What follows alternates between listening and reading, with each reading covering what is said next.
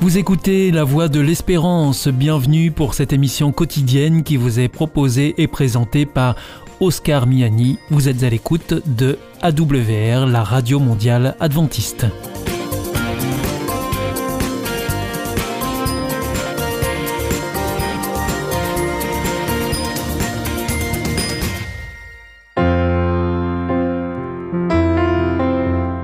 Rencontre autour de la parole une prédication enregistrée en public en l'église adventiste de Collonges-sous-Salève. Aujourd'hui, la prédication vous est présentée par le pasteur Roland Meyer sur le thème Croire et agir.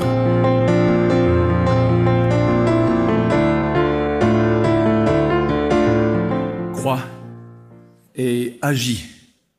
C'est ce qui est marqué ici dans notre église depuis quelques semaines.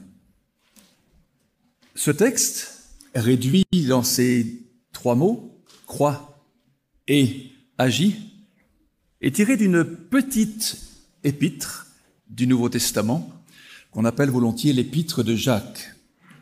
On va pas discuter qui est l'auteur de cette épître.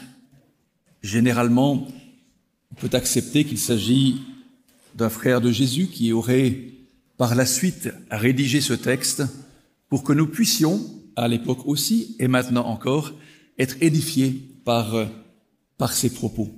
Alors vous le savez, lorsqu'il a fallu rédiger des textes commentant la Bible lors de la grande période de la Réforme, au XVIe siècle, alors Luther, qui avait beaucoup étudié le texte biblique et qui l'a même traduit en grande partie, s'est posé un certain nombre de questions sur cette épître de Jacques.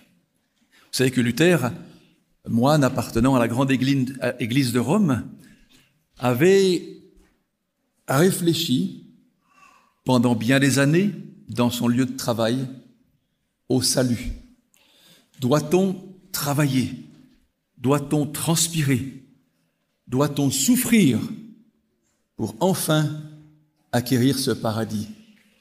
Progressivement, dans ses études, Luther se penche sur une grande épître, certainement la plus grande du Nouveau Testament, celle que Paul a écrite aux Romains.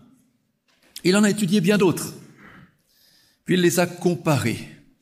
Et on a souvent l'habitude de dire de manière un peu rapide, Luther a dit, l'épître de Jacques est une épître de paille. Elle ne vaut pas la peine. Je ne sais pas ce que Luther a dit, mais je sais ce qu'il a écrit, parce que vous pouvez le contrôler.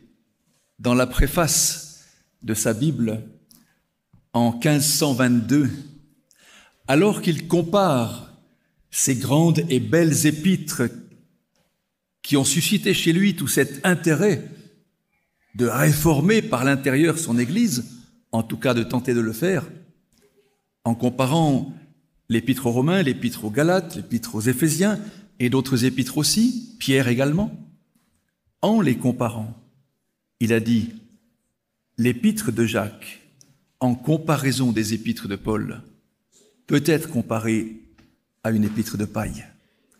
Il ne l'a donc pas affirmé, il l'a suggéré pour dire, elle est peut-être, elle me semble peut-être moins dense, moins importante que ces immenses réflexions de l'apôtre Paul. Jacques a-t-il côtoyé Paul? Jacques a-t-il lu les textes de Paul? Paul a-t-il côtoyé Jacques? Paul a-t-il lu le texte de Jacques? C'est un débat.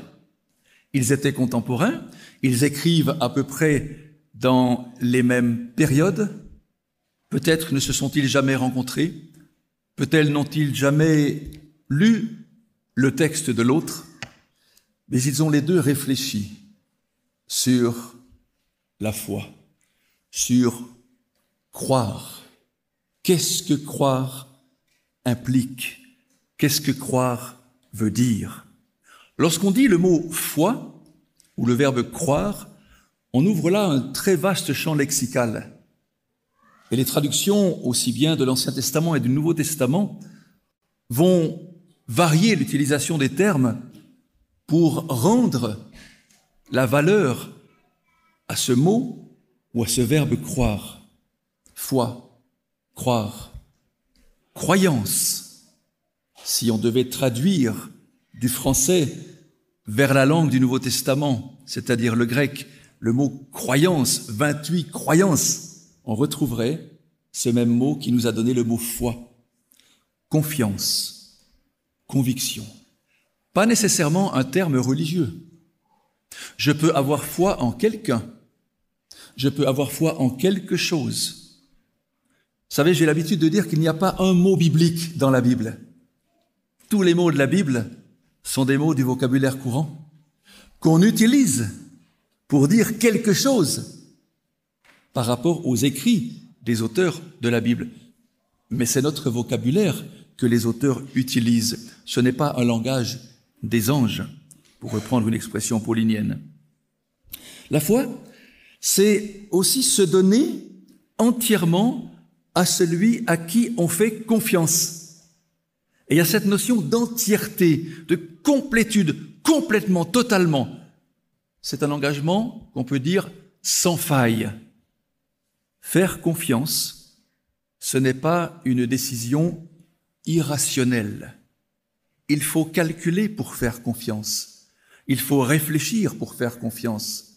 Il faut peser le pour et le contre pour faire confiance. La foi n'exclut pas la raison. La foi ne sacrifie pas l'intellect. Un chrétien peut être intelligent et croyant. Les deux choses ne s'excluent pas.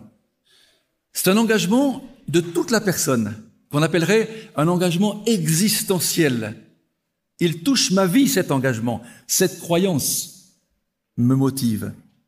C'est l'approbation de ce que je ressens de Dieu, de ce que Dieu exprime envers moi c'est l'appropriation des promesses faites par Dieu.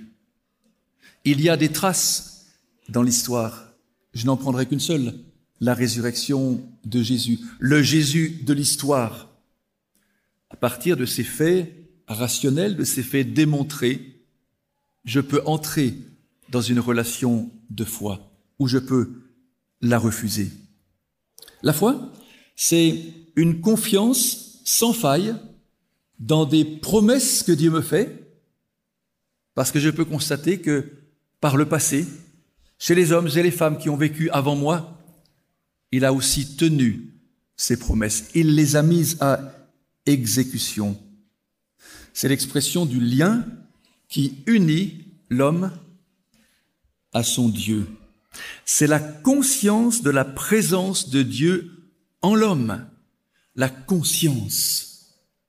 Et puisque c'est la conscience qui détermine le vouloir et l'agir, alors croire et agir vont de pair.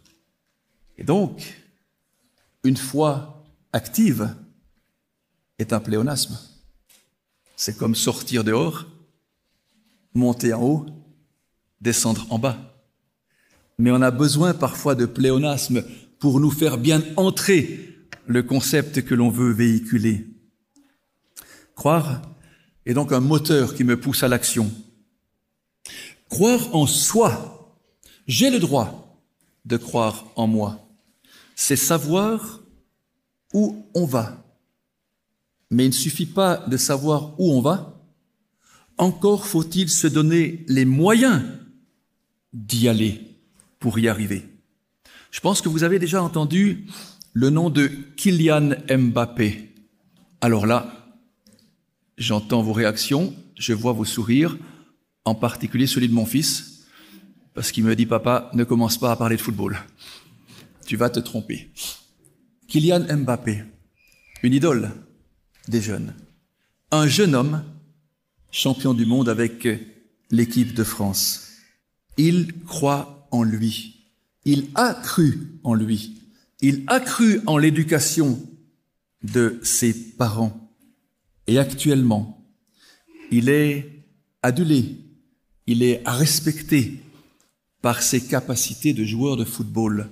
Il est remarqué par sa vitesse et sa qualité d'exécution.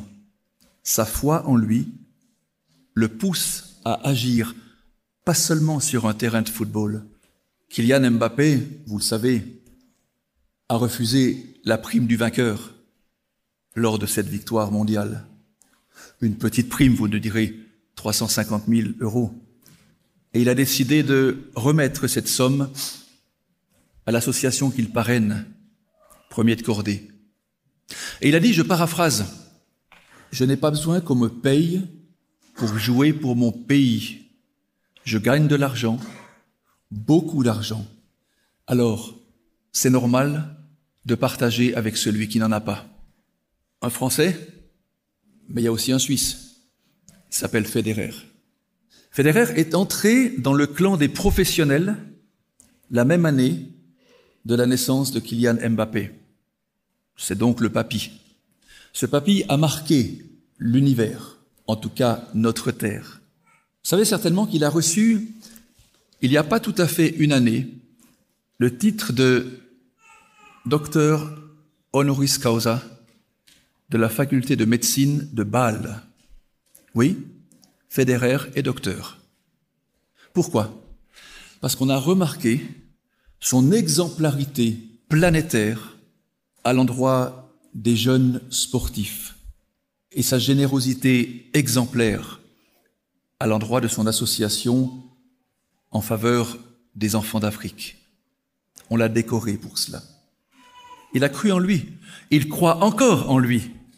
Croire en soi, croire en Dieu, me met dans une dynamique de m'offrir aux autres, de partager ce que j'ai, de partager ce que je sais, de partager ce que j'aimerais que l'autre ait et sache aussi. Si la foi en moi me pousse à agir, alors qu'est-ce que c'est que la foi en Dieu, elle me pousse à décupler mes efforts pour que l'autre connaisse aussi ce Dieu d'amour. Une foi sans action, nous dit Jacques, comme Alicia nous a lu tout à l'heure, elle est morte. Oh, Jacques ne contredit pas Paul.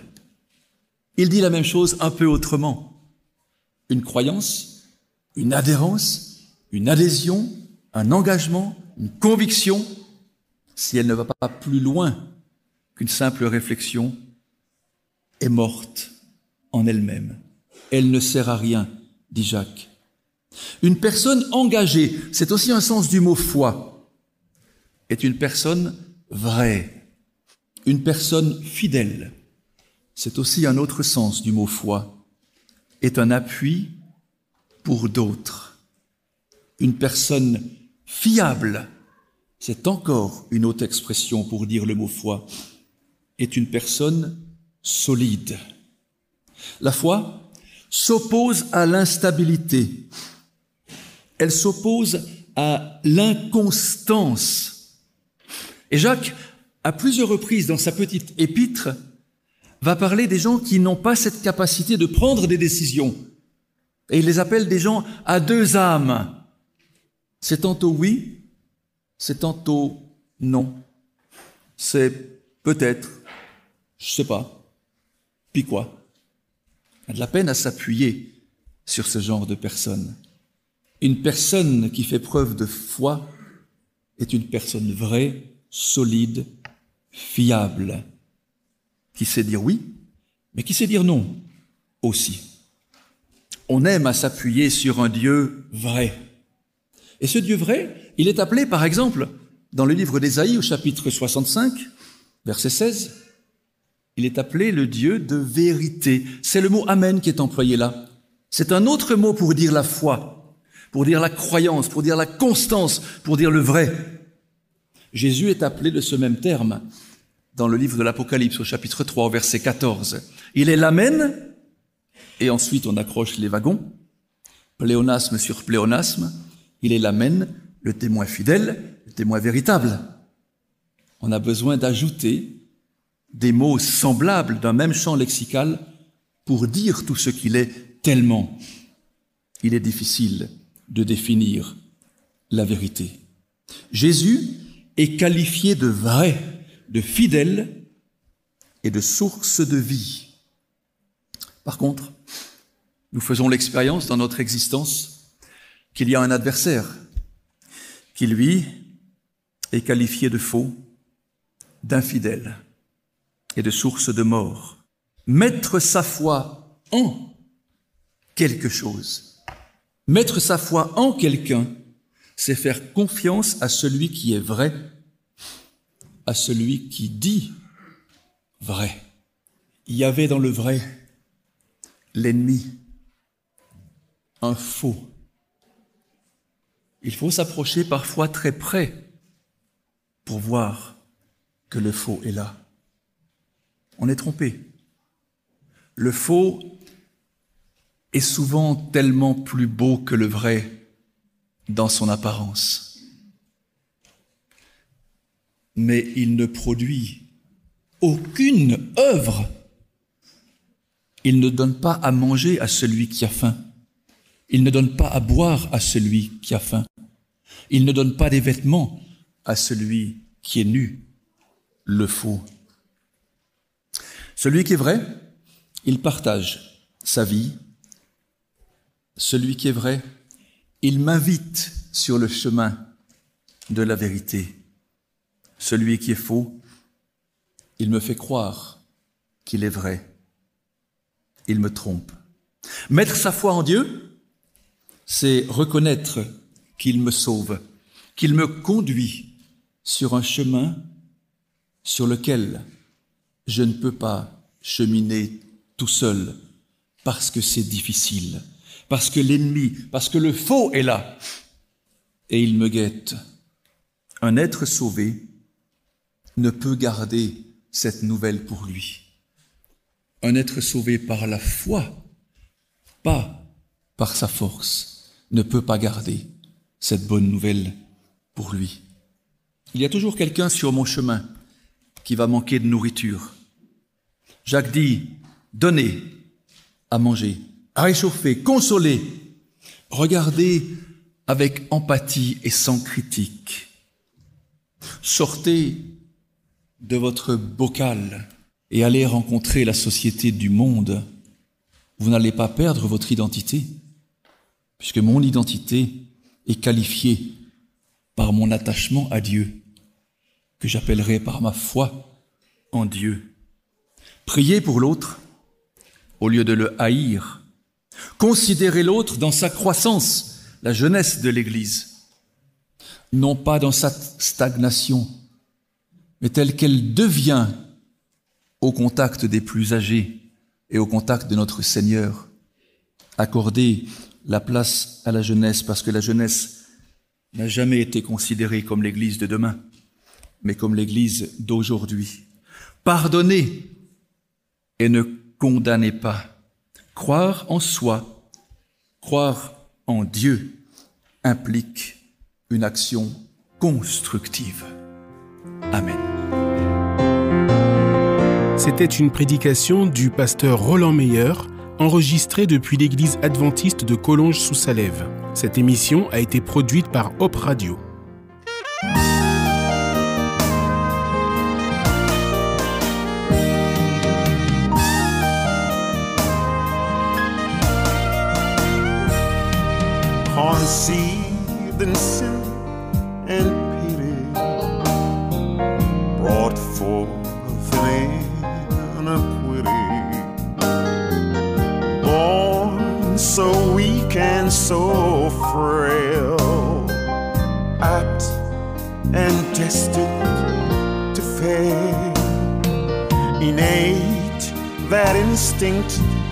To fight. Remember, the battle's not yours.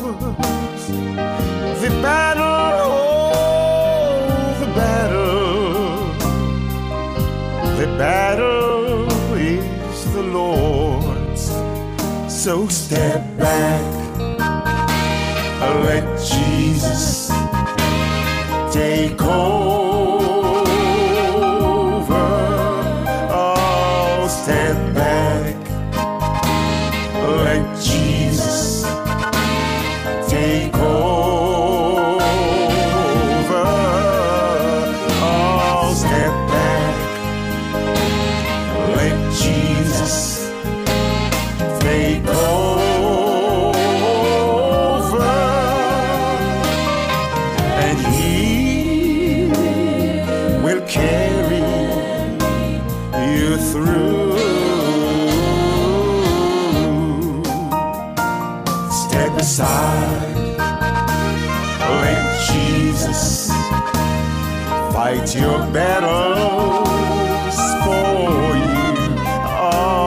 step aside.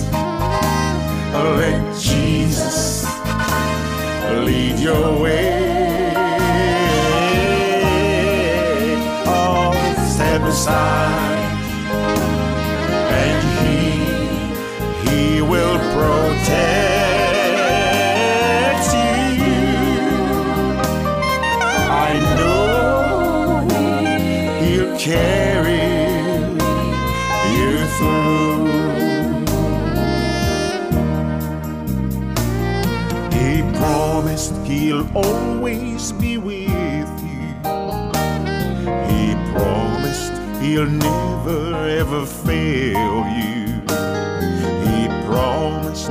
will never forsake you.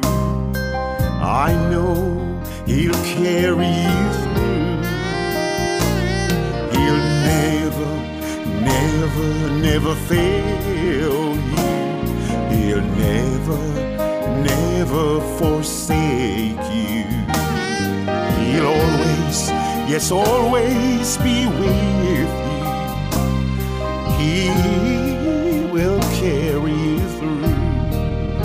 So step back, oh, let Jesus take hold.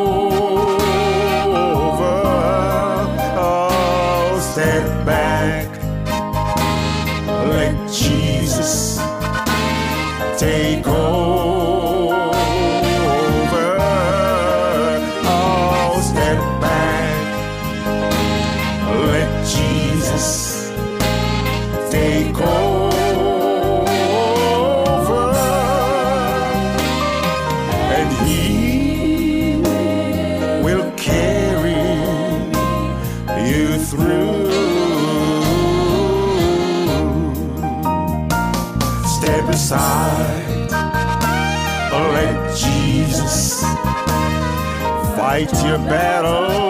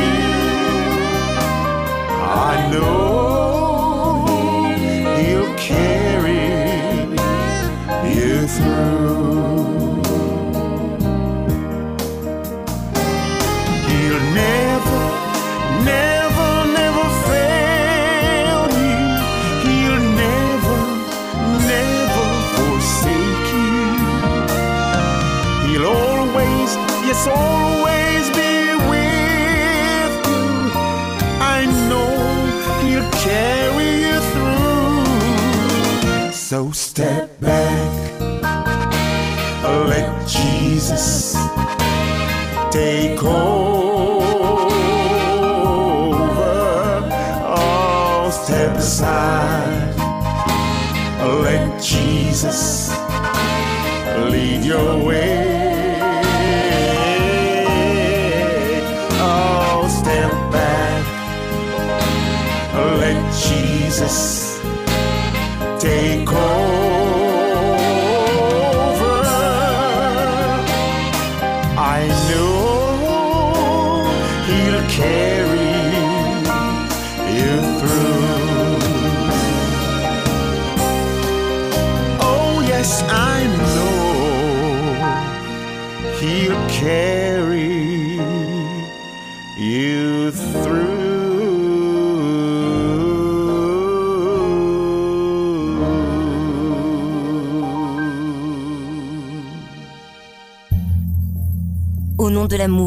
Est-ce un nouveau film? Non, c'est le nouveau cours de l'IEBC. IEBC Oui, l'Institut de l'étude de la Bible par correspondance. Tu vas sur le site www.iebc.org et tu découvres tous les cours gratuits. Tu as raison, au nom de l'amour, ça vaut la peine. Ce cours m'a vraiment interpellé. www.iebc.org